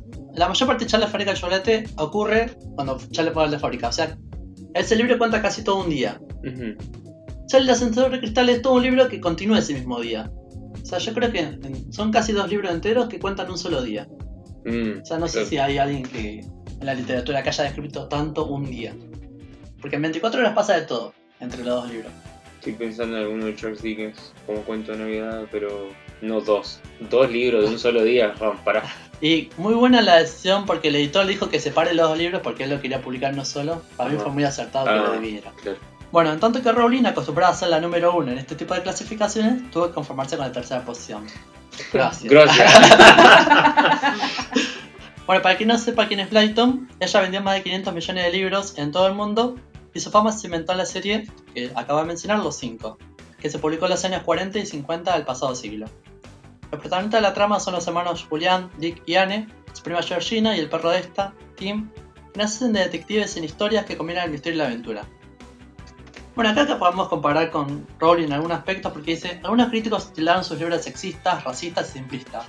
Pero las obras de Bletton siguen siendo muy populares y venden más de 10 millones de ejemplares al año. Entre los 10 primeros solo hay dos escritores vivos. La ya, men- la ya mencionada J.K. Rowling y Stephen King, que ocupa la novena posición. Ujú. La clasificación sorprende, sin embargo, por la ausencia de literatos tan famosos como Ian Fleming, creador del célebre James Bond, Sí, y de cuyo nacimiento se cumple este año, 2008, el centésimo aniversario. Bueno, O yo supongo que después de todo 115. lo de Rowling no habrá mejorado, supongo que habrá ido bajando en el, en el top 3 de... No sé decir cómo que estará no, voy a ahora. decir que no subió. No, para mí fue bajando. Y puede ser, puede ser. La verdad que habría Me que. está diciendo que los británicos se olvidaron por completo de Ian Fleming. ¿Y, y Conan Doyle no estaba? Y debe estar. No dice que no está. Ah, Claro, sí. está bien. No, chico, porque con lo que venden con los británicos con, con Sherlock Holmes, a ver. Bueno, sí, pero eh, James Bond tiene más películas que Marvel todavía. todavía. El multiverso. Este, va, qué sé yo. Y otra aclaración antes de empezar las influencias. Quiero aclarar una que no se influencia y que no se parece en nada. Porque mucha gente, estuve investigando en internet, mucha gente compara los días de escuelas de Tom Brown con Harry Potter y la piedra filosofal. El de Annie. El de De chico Thomas. Hook. Ah, Sí, escrito en 1857. Después creo que tuvo adaptaciones cinematográficas. Ajá, ¿y por qué? El libro describe la escuela de rugby, el del, bueno, naturalmente el de los días escolares de Tom Brown, ajá. presidida por el formidable Thomas Arnold, recordado ahora principalmente como el padre de Matthew Arnold, el crítico y poeta victoriano. Pero ese libro es realismo, no es fantasía. Ahí ya tenemos una diferencia. Y dicen que Rowling mezcló ese libro con toda la obra de Tolkien y formó Harry Potter y la piedra filosofal. Corta. Lo metí en la licuadora, lo puse a la velocidad 2 y, y un poquito de azúcar. Sí. bueno, pero para mí no es porque Harry Potter es un huérfano criado por la malvada familia Dursley. Dursley. Dursley. Dursley. Gracias. Pero Tom Brown, Tom Brown proviene de un lindo hogar. O sea, ya encontramos la primera diferencia. Claro, no. Harry va a Hogwarts, que tiene un querido doctor llamado Dumbledore, y Tom tiene al Dr. Arnold, que muere al final de la película, pero no, no a manos de un malvado hechicero. Hay una diferencia. Lo mata él mismo. ¿no? Harry tiene un mejor amigo llamado Ron, pero Tom tiene un mejor amigo llamado East, que se vuelve contra Tom cuando cree que es un soplón. Bueno, Bueno, eso séptimo rompas, libro, sí, igual que tampoco vamos a hacer un paralelismo porque tenga tres letras el nombre, el mejor a ver, pará. ¿Qué pasó? ¿Qué pasó? Había, había que hacer juicio, hay hay ganas de hacer juicio y ganas de hacer juicio. Bueno, igual Ron no solamente se pelea con Harry en el séptimo libro, sino que también hay otra disputa en otros libros. Sí, no, no, Pero eso, bueno, básicamente son amigos en todas las. Harry tiene un juego similar a Rugby Cricket, que es el que practica Tom, llamado Quidditch, que bueno, hay un parecido Bueno, allá. cricket, ah, sí, terrible, ¿eh? Igual, chicos, igual. La gente nos pregunta cuando nos ve en Palermo si estamos jugando cricket. o estamos jugando qué. O si estamos jugando lo de Harry Potter. Está igual, chicos. Creo que es por lo de los bateadores. Puede ser. Bueno, no sé, los bateadores lo sacamos ya. ¿no? Bueno, Al principio se jugaba combates, creo. Bueno, en Perú se juega combates. Eh, pero en Perú no, no, no, el, Perú- no el oficial, digamos. No, pero estamos hablando del, del deporte ficticio, digamos. Lo- los bates no son medios cuadradotes como los de cricket. Me parece que sí. Para responderte te- eh, voy a hacer un spoiler, así que no, no voy a... ok. Howard es mixto, así que no tenemos un equivalente a Hermione en el mundo de Tom Brown. No, no, yo. Decime las coincidencias, ¿no? Yo, ¿Cuáles son las coincidencias? ¿ves? Y bueno, querido director, bueno, es que justamente la onda es diferencial que no es Tom No, Brown con ya sé, magia. ya sé. o sea, ¿Puedo meter un bocadillo sobre internados? Sí, Bueno, eh, hay una película que protagoniza Maggie Smith, que es del 60 y pico. Se llama. Ahí tiene el nombre de la. del ¿Algo del té? ¿Algo No, eh, tiene el nombre del personaje. Eh, Miss. Mrs. Brody. Ahí, Brody. Miss Brody. Eh, algo of Miss Jim Brody. Eh, no me acuerdo cómo. Pero eh, hay un internado de chicas. eh, y eso, bueno, no lo puedo dejar pasar. Como que combinarlo con ese internado de chicos. Y Miss Jen Brody. esa, Miss Jim Brody. Sí. Traducido como la primavera de una solterona. Ahí está, eso. Pero fíjate, o sea, no, no- como que no lo puedo dejar pasar porque eh, J.K. Rowling siempre pensó eh, en Maggie Smith para el papel de Minero Ajá. McGonagall. Entonces seguramente vio esa peli. Es como innegable que vio esa peli. Ah, yo no la veo en. McGonagall acá. ¿A qué? En las fotos de, de Maggie Smith. Pero yo Es más, ¿sabes qué parecen? ¿Vieron chiquititas? Eh, ¿Se acuerdan la primera temporada, la, la sí, vieja? Johnson. Sí, ah, de, un- de una. Sí, Eh, la- bueno, es, es igual a ay, la que se murió hace poco, tenía ciento y pico de años. Sí, sí. No, no.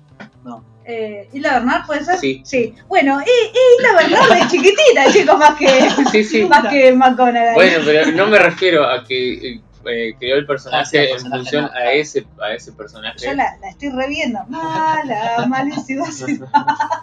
No, aparte es eh, la, la profesora buena onda eh, de esa peli. Ah, la foto no parece mucho. No, porque en eso No, se debe estar peleando con el galán de la, de la peli. Ah, ok. eh, spoiler, se, se quiere levantar una de las pibitas. Está todo mal. Lo sumamos a la lista de cosas que hablamos No, anoche no. que no están Sí, no, pero esa peli es, o sea, para su época es bastante polémica. bien. Bueno, los profesores Howard son bastante coloridos, pero los de rugby son un poco estirados, pero ofrecen algunos momentos cómicos. Hay mucho humor en esa aventura. Howard tiene a Draco como un matón y el rugby tiene al matón llamado Flashman. Flashman. Sí, hombre Flash, no se puede. Bueno, Sinceramente no leí. está bien. Cada uno le pone el apellido que quiere al personaje, ¿eh? que tampoco me está juzgando como llaman a los pibes, por ahí. Era Flash Thompson de, de Spider-Man. En el internado de rugby se ven contando cuentos, cosa que en Howard no parece que haya. No, no parece que se cuenten muchos cuentos. No, no. No, cuando Hace cuente- falta Bill, pero no. Claro, Pero ni siquiera, porque los, los leen después que salen de Hogwarts. sí, sí. Cuando cuentes cuentos, cuentos, cuentos, cuentos, cuentos. Wow. bueno, entonces ahí termina la comparación que no, que no es Tom Brown con magia Harry Potter. Harry Potter es otra cosa distinta. Con magia. Claro. Tolkien. ah. Curiosamente Tolkien es una referencia que haya dicho Rowling. Que se en sí Tolkien. lo dijo. Que no. Que O no. por lo menos yo no encontré el dato, capaz que sí, después me mandan el privado. Ajá. Sí. Bueno, ahora sí voy a empezar con las influencias que ella dijo que sí. A bueno, ver. ya dije. Las admitidas, digo. Así es.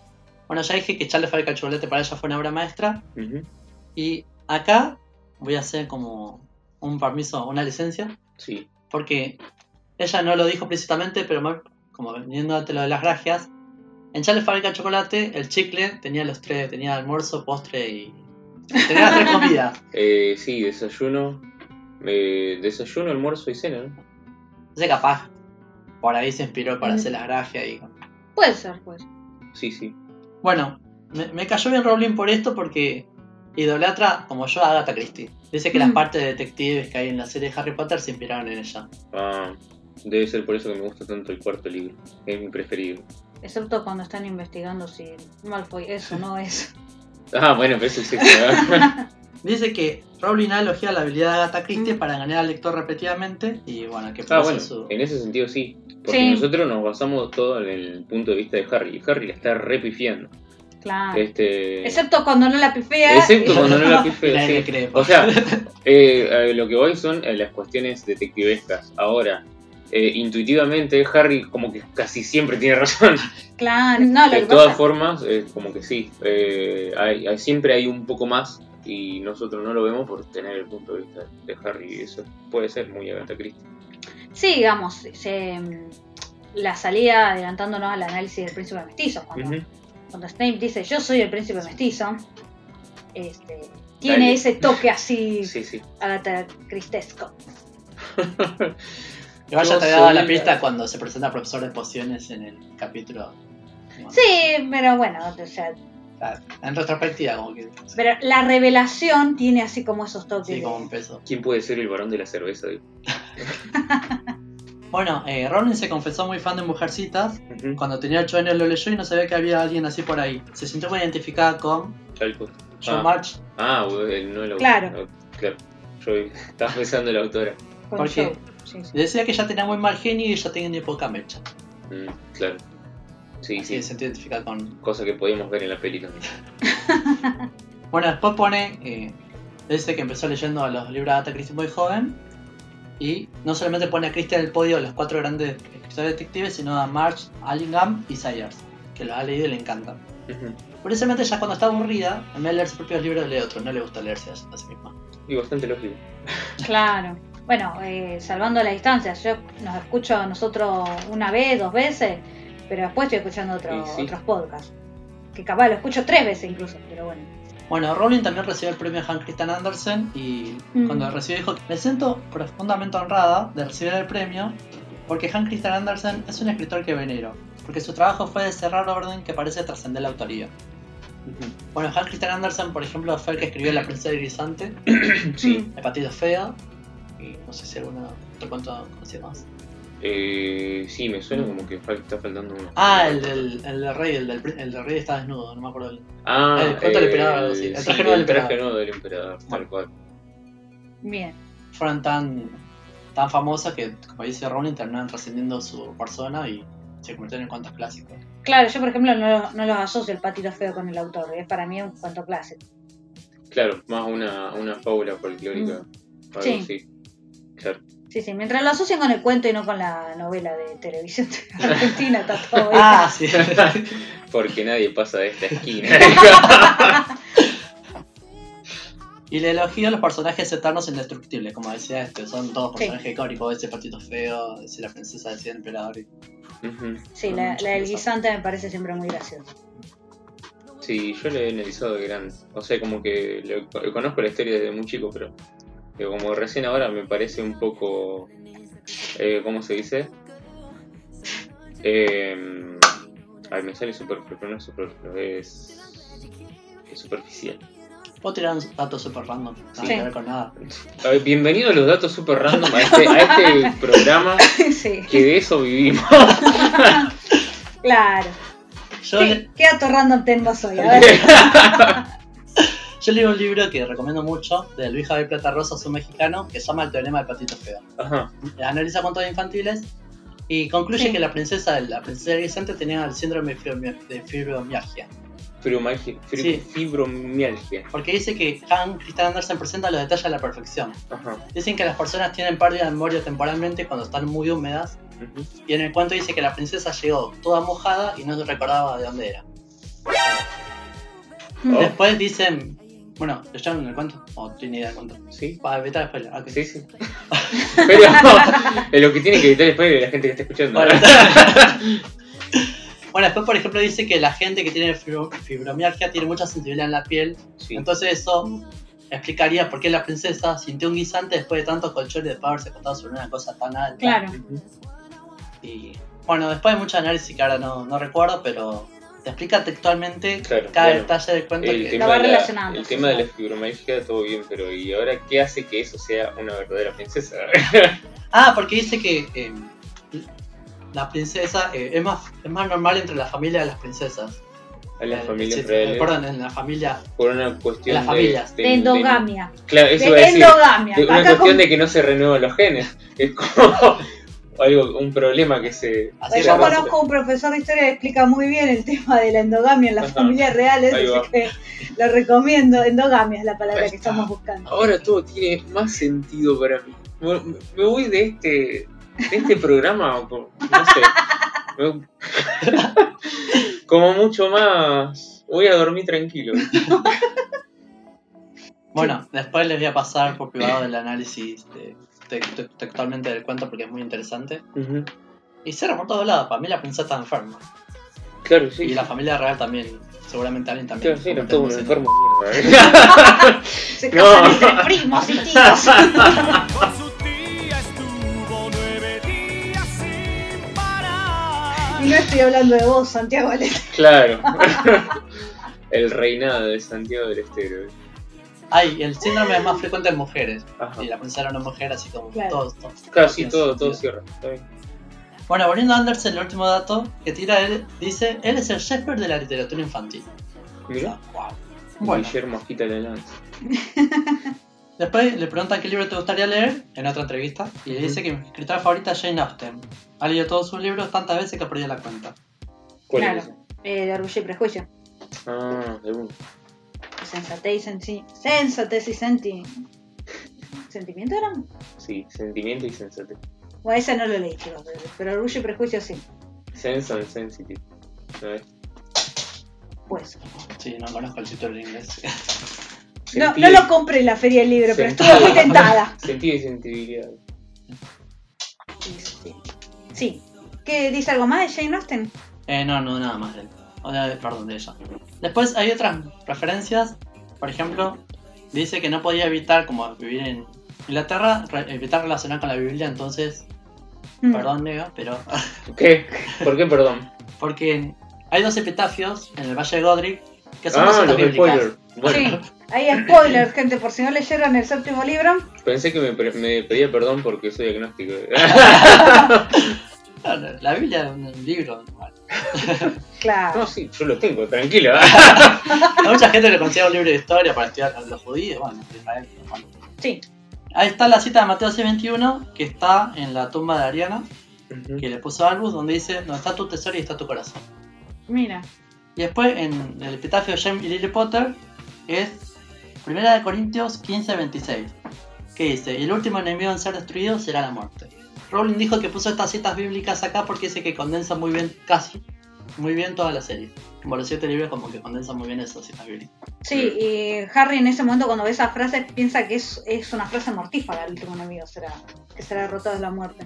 Mm, Eh, Claro. Harry no había leído la Biblia, ustedes saben. sí, claramente. Bueno, hablando de mortífagos, hay una Sí. comparación que hizo Rowling entre Voldemort y Macbeth, el personaje de Shakespeare. Oh, sí, tiene todo el sentido. Eh. Comentalo, Rick. Mind blow, man.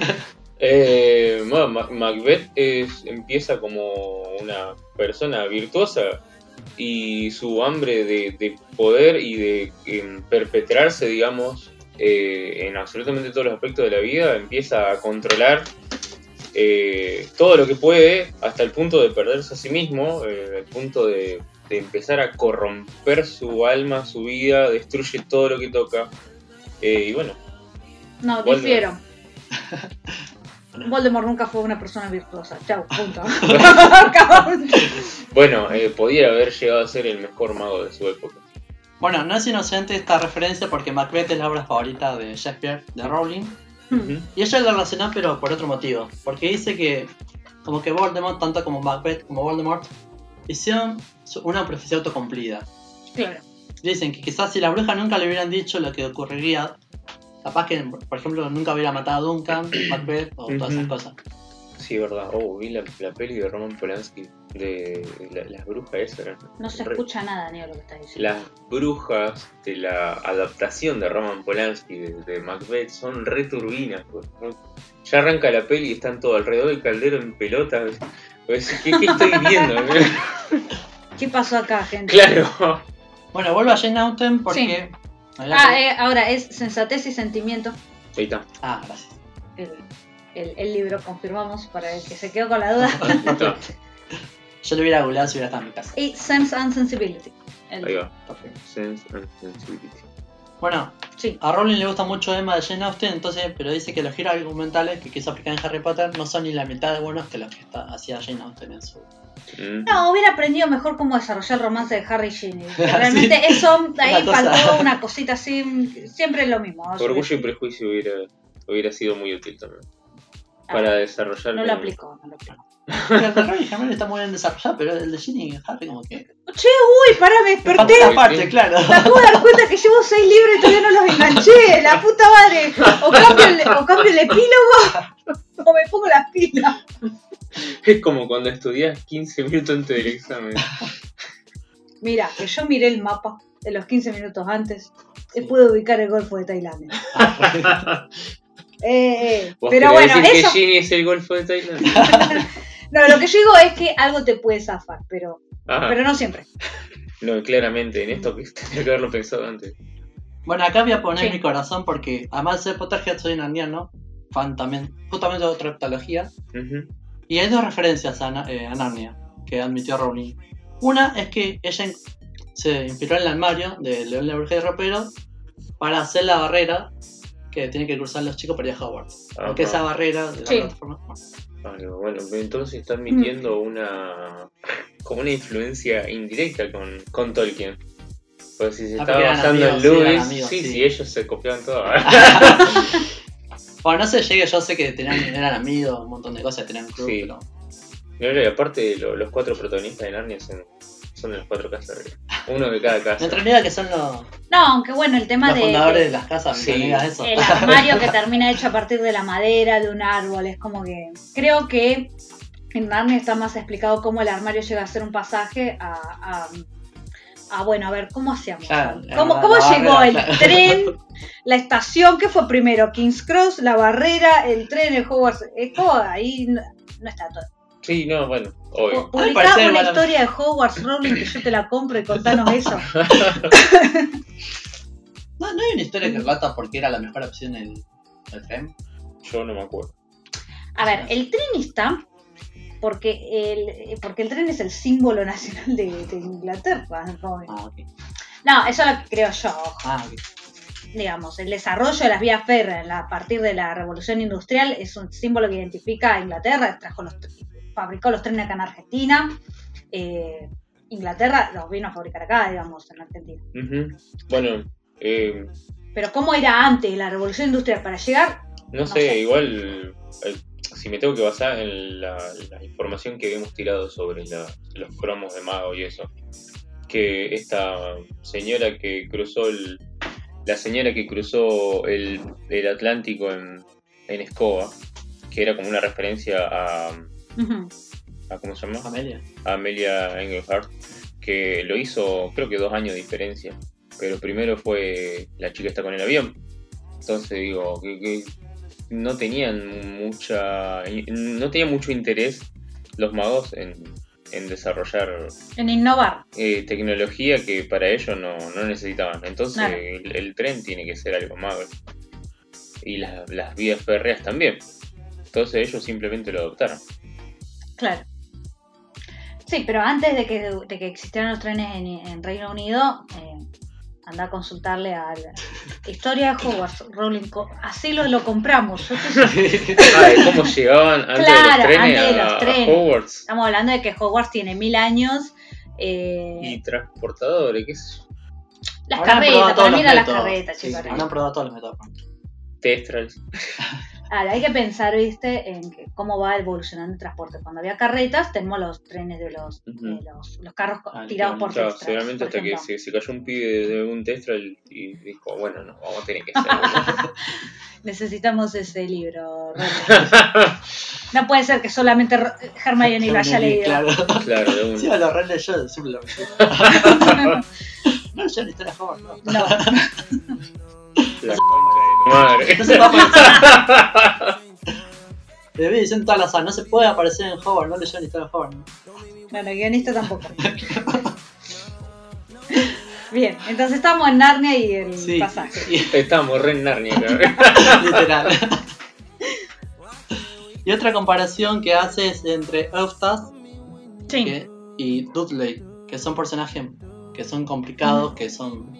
Mm, Conflictivos. menos. Sí, y después como que tiene un arco de redención hacia el final. Podría ser, lo que pasa es que ahí es muy medio forzado, o sea, como que son primos, nomás, pero... Mm. O sea, como que hay un vínculo, pero tampoco tienen como un desarrollo. Sí, hay un arco de redención, pero en Harry Potter no es suficiente. Nunca es suficiente. Podría haber sido mejor, eso quiero decir, como Ajá. de- Claro, sí. Bueno, después Mm. encontré un dato muy interesante, porque yo una vez había encontrado, una vez lo hablaba con alguien en su momento, que no era una comparación legítima. Hay un cuento que se llama de Godofredo, no me acuerdo el nombre, que se llama El Poncho de Vicuña, que trata de un chico, va, perdón, de un hombre que está a punto de morir y tiene un poncho que hace invisible a la gente. Entonces tiene tres hijos y le va dando el poncho una semana a cada uno, para que se lo borren al final de la semana. Ajá. No les voy a contar más nada, y si alguna vez momento lo leen, Bueno, pasalo. pero no es una Ya lo pasé, ¿Vos lo pasaste? lo hablamos. En el grupo está. Yo no lo vi. Bueno, no, le- no lo leí. O no lo terminé leyendo. Sí. Pásalo de vuelta. Hacemos otro episodio sobre eso. Dale. No es una comparación legítima, pero el que yo encontré sí.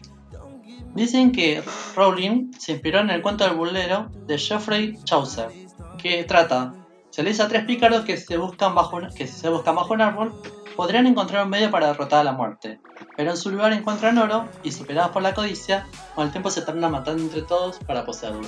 Ahí va. Sí. se inspiró en ese cuento para hacer la fábula de los tres hermanos que. Sí, está, está bueno. Eh, se puede hacer un paralelismo. Del del poncho vamos a hacer un episodio que es donde Harry pierde el poncho. y vamos a analizarlo. Porque en su momento Nacho lo mandó y me pasó el link y yo lo pasé en el grupo y quedamos en que lo íbamos a leer. Sí, sigue pendiente. sigue pendiente como el rey de las grajeas. Bueno, esta hizo todas las influencias, por lo menos admitida. Ajá, bueno, acá descubrimos un par de cosas re interesantes. Primero, que por más que piense ella que no le copió a Tolkien, le copió directamente. Pero no pasa. inconsciente, claro. Sí, tu inconsciente. Eh, pero Bueno. no pasa nada porque Tolkien se robó todo del anillo de los nivelungos. Ah, no sabía Eh, paso. sí, bueno, o sea, a ver, eh, lo que me preguntaba sobre el, el paralelismo entre el anillo. Sí. Sí, lo que hablábamos fuera del micrófono. No, creo que quedó grabado igual. Este. Bueno, pero ahora lo vamos a poner sobre la mesa. Bien. Eh, ¿Cómo era el tema? Vos me preguntaste, sí. No, que no era una comparación que ella hubiera admitido, pero Ajá. que se le había comparado desde afuera los críticos el anillo con el de la reliquia de muerte, el anillo del Señor de los Anillos. Sí. Claro. Eh, y yo como que dije que como no, no hay mucha diferencia entre una reliquia familiar. Que de última, si tiene la piedra, es medio anecdótico. Porque el del Señor de los Anillos, bueno, ya, ya el anillo estaba forjado para eso. Eh, al fin y al cabo, lo del Señor de los Anillos viene todo del anillo de los Nibelungos, que está bien descrito eh, en los mitos nórdicos. Que hay un montón de cosas, o sea, Tolkien agarró los mitos nórdicos, hizo dulce de leche, hizo mermelada, entonces. Así que bueno, eh, es más bien folclórico también. El tema de, de un- algún anillo que tenga poderes. Después podríamos buscar por qué un anillo. No sé si tendrá que ver con, con una cuestión de las nupcias. No, yo creo que por ahí la cuestión del anillo por una cuestión de, de, de práctica, de poder llevarlo fácilmente. Que es fácilmente. transportable. Ahí va. Sí, sí. Y Sí. que también, el- si uno lo tiene puesto, ¿no es cierto? Es difícil que uno se le caiga, que se lo pierda, sin que se dé cuenta. Mm, sí, Te puede bueno. pasar que tenés un colgante y eh, te distraes y te, alguien te lo cortó y no te diste cuenta y chau. Pero que te salga un anillo del dedo es más. Irónicamente sí perdí un anillo del Señor de los Anillos. este, el anillo que tenés puesto qué es? Este es un corazón. Ajá. ¿Y significa solamente eso? Sí. Ah, ¿lo compraste vos? ¿O No te me lo acuerdo. ¿No, no, ¿no te acordás? No. Oh, yo tenía muy pocos anillos y todos fueron regalos. Este, ahora actualmente no tengo ninguno porque los perdí todos y hasta que no aparezca uno. Claro. Yo no me voy a comprar. No, hay otro que tengo más no ubicados y por eso están guardados en una cajita. Ah, bueno, está bien, perfecto. Más Tendría, significativos. tendría que haber hecho eso. si no, los bueno, sí, conservaría. o porque han perdido significatividad. Ah, bueno. También. Eso tenés que regalarlo o, o ofrecerlos. ¿A alguien le gusta este anillo? Si no le gusta, eh, No, no. Se quedan ahí. preferís conservarlo. Este, pero este no, no me acuerdo, lo, lo busqué en la cajita y estaba. Y Ujú. dije, ay, a ver, este me entra. Oh, sí, chao. Me Ah, entra. bueno, está bien. No, viste que hay gente que le gusta usar anillos. A mí. Sí, yo si no estoy acostumbrada a tenerlo, digamos. Claro, no, si no me significa nada. Pero bueno, eh, entonces, ¿qué se llama el anillo? Yo lo que decía, vos decís el tema de la reliquia. Pero para mí el tema, este anillo lo que cambia es que tiene la piedra. Sí. Para Bueno, eso- Voldemort el tema es que a él no le afecta, Claro. pero sí eh, tiene un poder que él desconoce, que a él no le interesa. No es lo mismo que el anillo del Señor de El los Señor de los anillos. este, que, que tiene un efecto potencial. Pero un poder tiene. No tan influyente, o que hay incluso magos como Voldemort que no le dan importancia. Claro. Eh, entonces, puede que no sea un paralelismo. Con, con- Sí, por eso que lo puse, porque te veo que no estás metido y tampoco me convenció a mí en... Claro. Yo quería comentar otro, otro, no sé, como una nota de color. Dale. ¿Por Y después qué? vamos al, al- al truco de magia. Porque eh, quiero que ustedes me... Sí. No sé si escucharon hablar sobre los libros de magia de Neil Gaiman. ¿No? No. Bueno, ahora primero les voy a, les voy a contar qué es y después ustedes me, Perfecto. Eh, y después le voy a mostrar la, la portada, porque es un cómic, es un título de una miniserie sobre un joven mago de cuatro números creada en 1988 por Neil Gaiman. Eh, recordemos, Neil Gaiman es el creador de Coraline, eh, Sandman, eh, American Gods, eh, y bueno, lo dibujó John Bolton para DC Comics bajo el sello Vértigo. Y se trata de la historia de un joven inglés llamado Timothy Hunter, que tiene el potencial para convertirse en el mago más poderoso de la época. Para poder usar y tener conocimiento de todo su poder, Timothy es interceptado por la brigada de Gabardina, de quienes los guiarán por el camino del conocimiento. O sea, estamos hablando de John Constantine, este eh, señor que sale en la película protagonizada por Keanu Reeves. John Constantine tiene una peli y una serie cancelada en Netflix. Eh, eh, Mr. E, Phantom Stranger y Doctor Oculto. Bueno, sus maestros los llevarán al- a espacios temporales y mundos distantes de manera muy similar al cuento de las navidades de Ebenezer Scrooge. Así que Tim visita el pasado desconocido, el presente, el futuro distante y un mundo mágico llamado Fairy. Yo quiero que ustedes vean la portada porque es como muy, muy llamativa para la gente que le gusta Harry Potter. ¿Qué opinan? Nah. Me, me dibujaron la, la primera película. Claro, pero esto es de 1988. O sea, incluso nueve años antes de que saliera el primer libro. En realidad, eh, ay, no, me estoy como casi. No, o sea, tenemos. eh, no claro, se- me estaba la confundiendo de- años de nacimiento que no corresponde, que me confunde y no lo voy a decir grabado. Esto- Es prácticamente es Harry Potter que en vez de la escoba está en Claro. una patineta en Encima un el skate, está así. y atrás tiene un búho, una, una lechuza. No, no, es blanca, pero bueno. Sí. Eh, tiene, eh, tiene el pelo negro hasta pache, dijo, y Sí. unos anteojos. Claramente. lentes, claro. Sí, o sea, es muy llamativo. Yo Sí, estoy. Eh, Neil Gaiman es compatriota de la señora Rowling. No creo que haya pasado por alto el, el tema de que, ven, miren esto, esto, lo- esto es eh, cuando aparece en Sandman. Claro. Eh, fíjense, el, el tema del Pues uniforme. Pusiste, Sí, encima de la claro, pusiste a roja, todo googlear así. Neil Gaiman, eh, juicio Rowling o algo así. No, no, no, o sea, sí lo, lo busqué hace unos años y no hay absolutamente No. ninguna especie de litigio, nada que, que tenga que ver con, con comparaciones con, Mm. o con alguna disputa Claro, sobre... generalmente Rowling ha ganado todas esas disputas. Sí, tal vez a, a Neil Gaiman no le interesa, Claro. También puede ser. pero bueno, qué sé yo, miren esto. Sí, es ahí más o menos, no. Bueno, pero te dice tranquilamente podría ser o Harry, eh, Hagrid Sí, o, o Cos, o ¿cómo se llama? O sea, no me da esa imagen el Voldemort, digamos. El que está enfrentando al niño. No, no, pero me, me hace acordar, gigante, me hace acordar a Hagrid. Por el gigante, claro. Bueno, eh, ¿qué, qué comentar eso? Eh, que tal vez, o sea, una influencia indirecta, como quien Como dice, tal, inconsciente, Sí. pero seguramente vio ella en, en su país al- algún que otro ejemplar de, de los libros de la magia de Neil Gaiman. Sí, a mí me yo no es la primera vez que veo esas imágenes. Alguno que otro me lo habrá mostrado yo.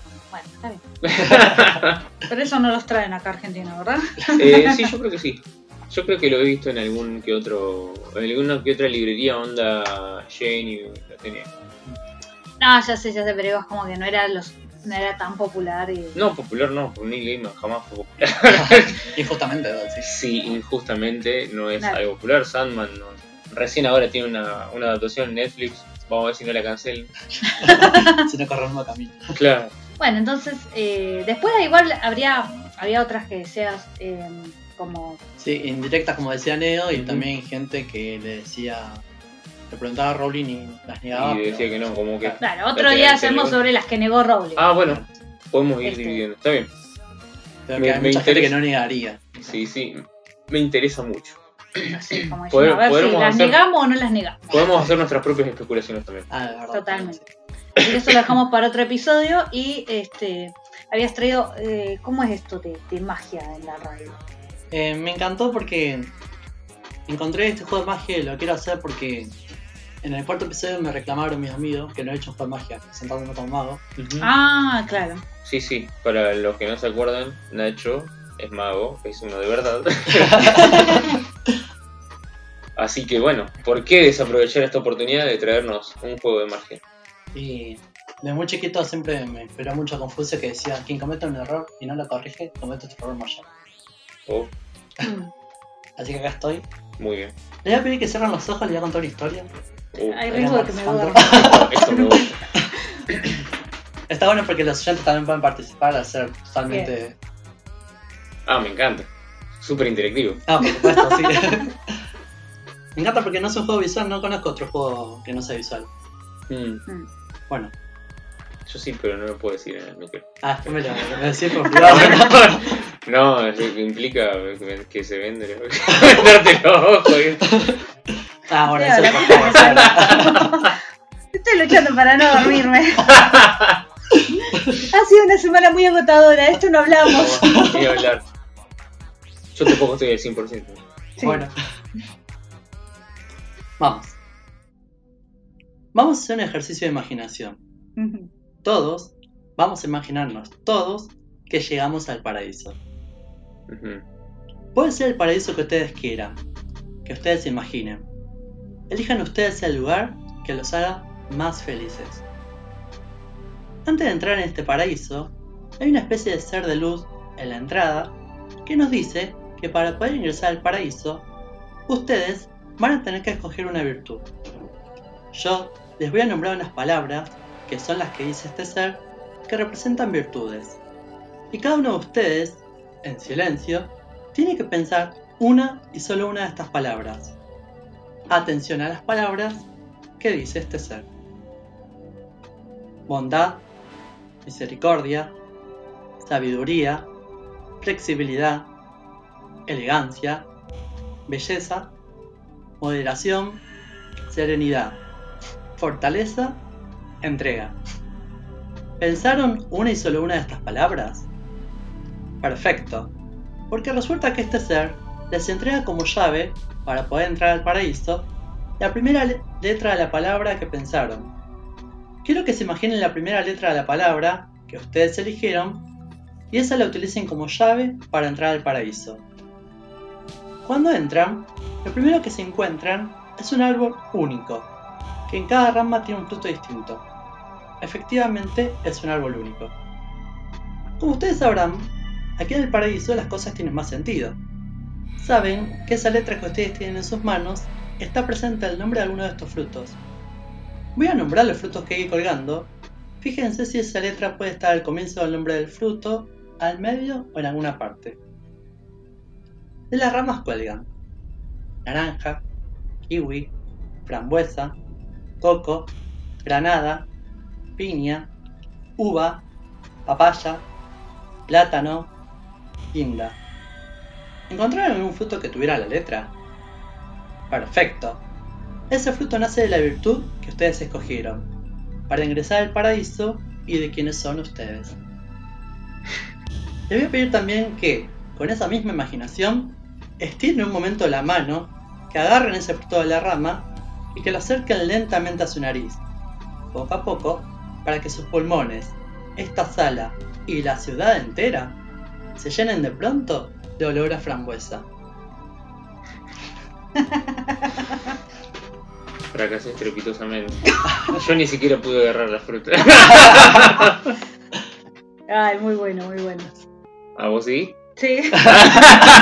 Es que no llegaste a agarrarla, eso pasó. Claro, sí. Vos no tenés debilidad por los frutos rojos, ese es tu problema.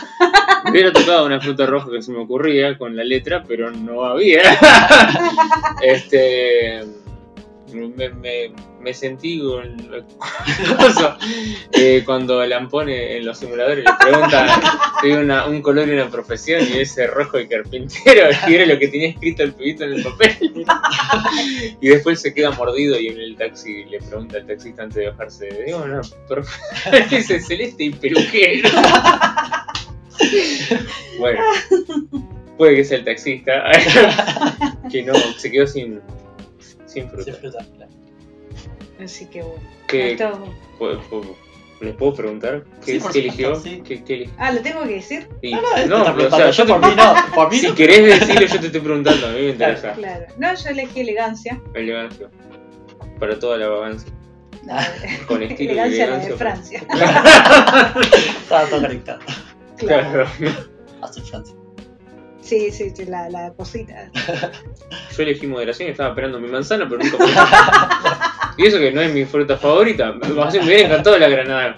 Pero vos- la M estaba más o menos cerca en el medio de frambuesa.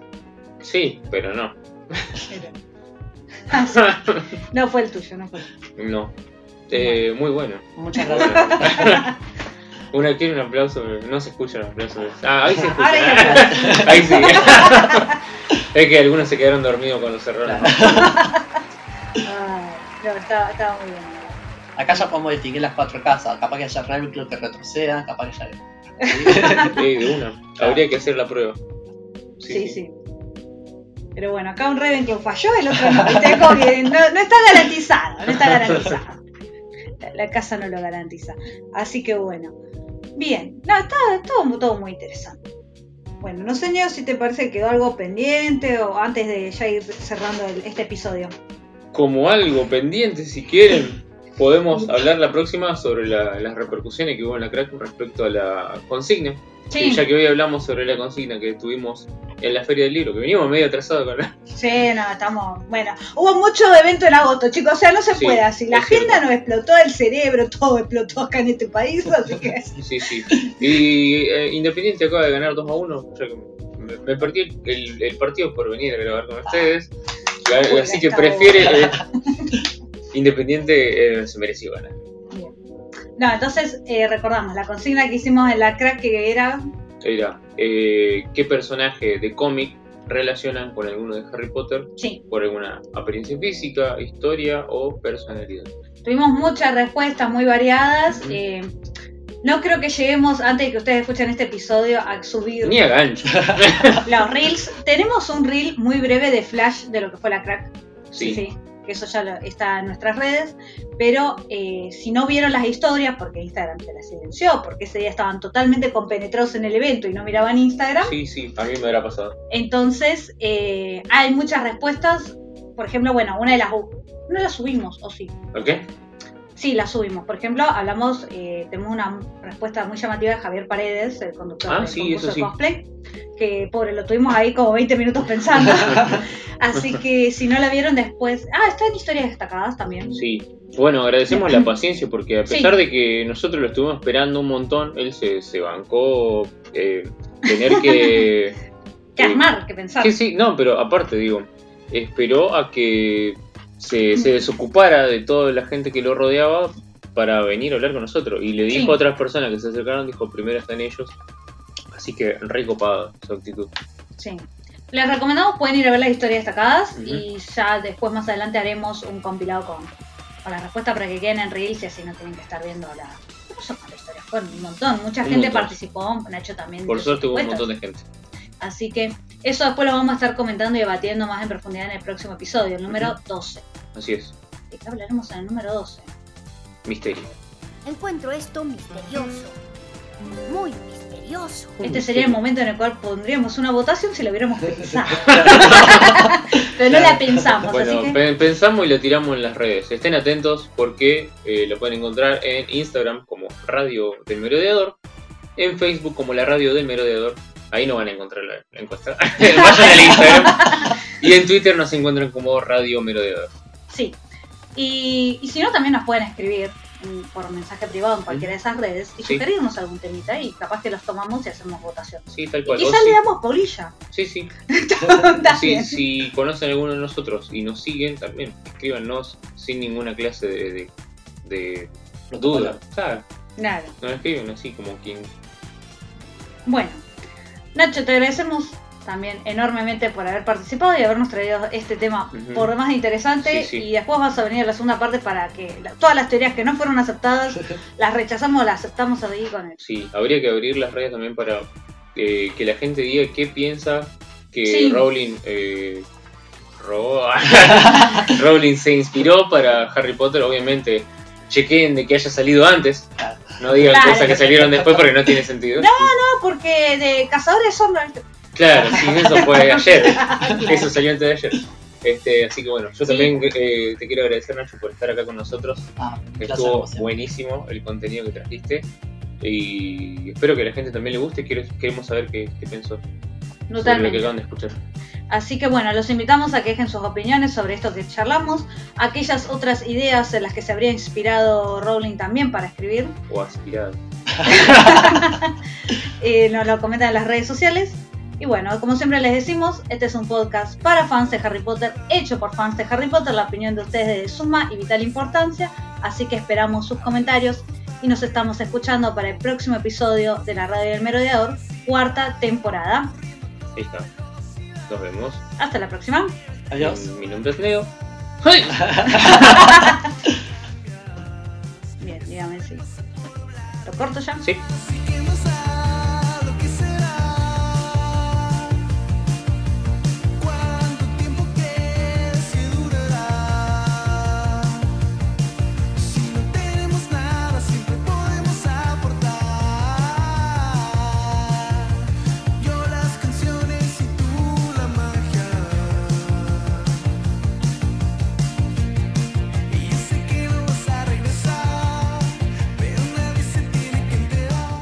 Siento honrado muy profundamente de recibir el premio porque dijo, Frank Christian Andersen es un escritor que venera, porque su trabajo fue...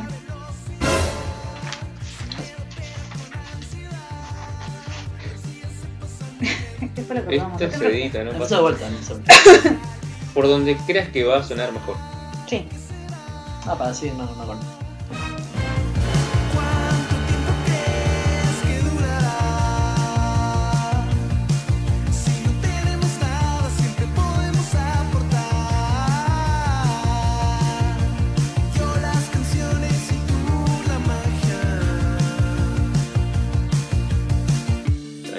tenga poderes.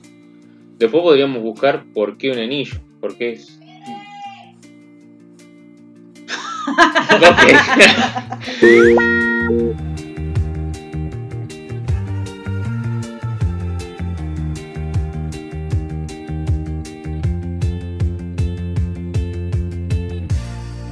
yo sé que no vas a regresar, no sé, Neo, si te parece que quedó algo pendiente o antes de ya ir cerrando el- este episodio.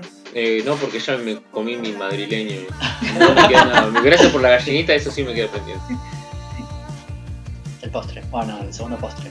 No, decilo de la crack, estúpido. Te estoy dando el pie, me contesta con el... Pensé que, pensé que le iba a decir vos. Bueno. Como. Entonces. Tengo que ir al fondo, ¿viste? Ahí vuelvo, ahí vuelvo. Como.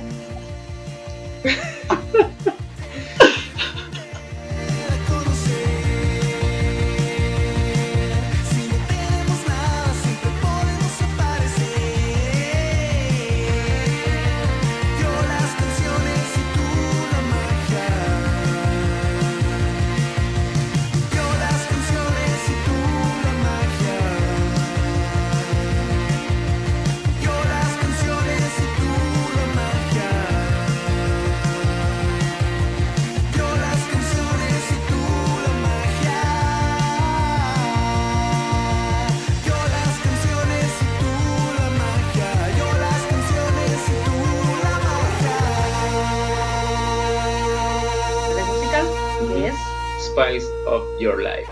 De Spice Girls.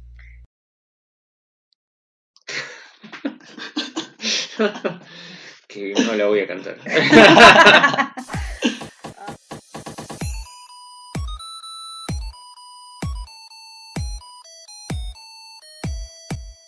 No, no mencionamos a la Floppy. Bueno, ya, ya va a haber oportunidad. Floppy, la gente exige tu participación en el podcast. Encima está re tranquilo, ¿no? Sí, nada que ver. Claro, no sé qué es como uno desquiciado. Son muy acariciables hoy. Ojo que no te muerda, ¿no? Ah, no, no. Tenés que mirarle que por ahí empieza a, afloja- a mostrar los dientes, soltá. Claro, ahí porque algo le molesta. Tiene algún nudo o alguna pulguita o cosas así. A mí Bien. me hizo tremendo agujero en las manos. Veo, ya estoy completamente curado y no se nota. Ah, fue fuerte. Sí, o sea, me, me dejó como los, los dientes hincados en la carne. Cuando él le quiso hacer mismo, ella tenía bastantes nudos, entonces te metiste en un nudo y Pero es como de 0 a 100, ¿viste? estaba todo re bien, todo re lindo. Y, ah, no me gustó, bla.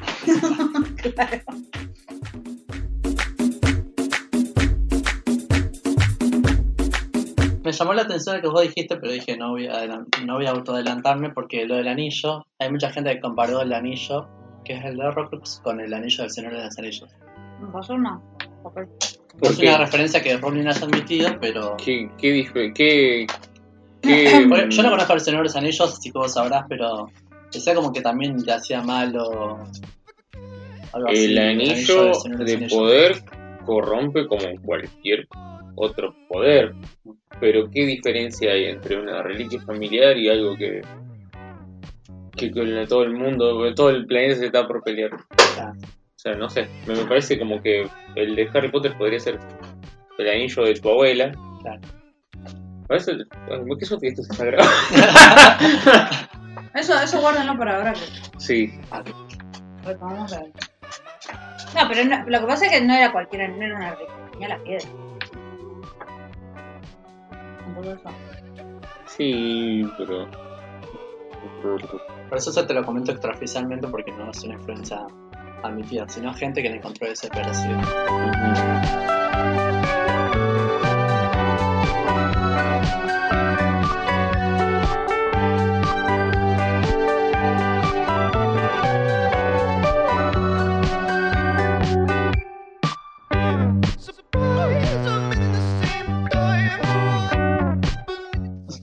Toma, Leo, que te iba a dar. Este, de, de las. Porque no agarraste sorpresita de. Ah, el Del nene de Tefi. Claro. ¿Qué como- ¡La ah, vos estabas en el baño. Ah, bueno, no me enteré nunca. O sea, esto coincide perfectamente con lo que dije que eran mis golosinas de la infancia. Para que quepa el registro, Lilu me acaba de dar una gallinita. Qué copado. Gracias. Che, eh.